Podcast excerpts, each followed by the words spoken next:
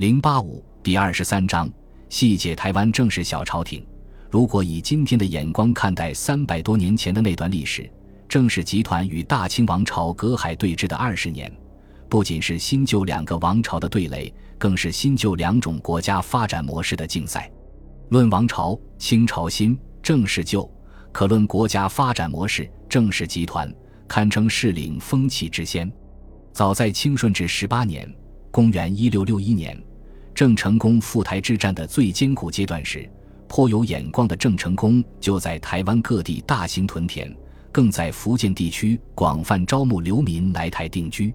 建制台湾后，屯田制作为一项基本政策推行下来，表面看似与明朝建国初期朱元璋的军屯无二，实际内容却大相径庭。朱元璋的军屯土地是国有的，郑成功的军屯土地是私有的。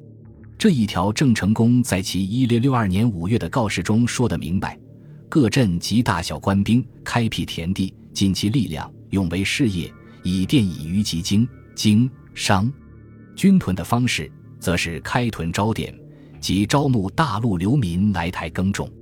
民屯的发展更迅速，虽人多少圈地，用为事业。仅福建漳州一地，在郑成功收复台湾的第一年，来台垦田的民众就多达四千人。今天台湾本土人中，百分之八十为闽南人，大多是这一时期迁居台湾。对荷兰占领时期当地农民业已开垦的民田，郑成功也着力保护。三令五申区分屯田和民田，对滥占地行为一律重惩。无论屯田还是民田，皆轻徭薄赋，且允许自由经营。比起明太祖连农民家里种几亩棉花都要立法规定的做法，进步无比。后来，许多东南沿海的商人也将资产转移至台湾。在台湾投资土地产业，毫无疑问，屯田之策是十七世纪台湾经济起飞的强心针。而在隔海相望的我大清八旗的权贵们正忙着跑马占地，旗下农户形同农奴，相比之下，真不知落后多少。私有屯田制是台湾经济起飞的根本，而为台湾经济插上腾飞翅膀的。是郑成功颠覆了中国五千年农本商贸观念的新举措，以商养战。郑家是海商出身，经济理念自然不同于传统士大夫。郑成功的父亲郑芝龙在归顺清王朝后，即为清王朝上了东南兴商书，勾画了一幅大力发展海外贸易、振兴东南大地的宏伟蓝图。结果反被清政府认定此为野心之举，招来了杀身之祸。而为人子的郑成功，在台湾真正实现了父亲的梦想。早在收复台湾之前，郑氏家族就拥有了一条遍布欧亚的贸易网络。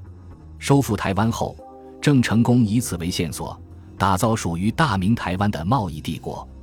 收复台湾前的抗清战斗中，郑成功的大本营厦门就被其由一小小渔村变成中国东南最大的贸易港口。建制台湾后。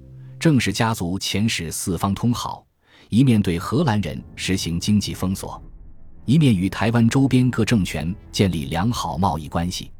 台湾北边例行闭关锁国的日本，在郑氏集团的压力下，不得不网开一面，任由郑氏家族取代荷兰成为唯一的贸易伙伴。南部的菲律宾、马来西亚、柬埔寨、印尼乃至印度地区，都与郑氏家族有贸易往来。英国东印度公司也是郑氏家族的重要合伙人。在英国人的周转下，台湾的物产远销欧洲。台湾自铸的仿西洋货币六福币是东南亚地区的通用货币。商业发达，司法建设也不差。收复台湾后，即颁布垦田、建军、建政三大法，不仅承袭了大明律的有关内容，还增加了保护商业利益、贸易纠纷仲裁。尊重私有财产、税制清查等各项进步内容，即使与资本主义初期西方世界的商业法规相比，也毫不逊色。执法同样严格，强调法规于严，法在必究。正是家族的重要人物，如宣义后镇吴豪、承天府尹杨朝栋等人，都因违反相关法令被处极刑。根据有关的史料记载，正是集团时期对日本的平均贸易税收。每年约一百四十一万两；对英国东印度公司的贸易税收，每年约八十万两；对东南亚诸国的贸易税收，每年约一百二十八万两。而明朝末期崇祯年间，国家每年全部财政收入平均不过四百万两，实在彼时台湾田畴日盛，官民皆富，诚非虚言。而隔海相望的中国大陆，是东南五省千界近海，赤地千里，百姓哭号遍野，十室九空，是大江南北重农抑商，严厉打击工商业，保守与进步在台湾海峡之间。隔海相望。本集播放完毕，感谢您的收听，喜欢请订阅加关注，主页有更多精彩内容。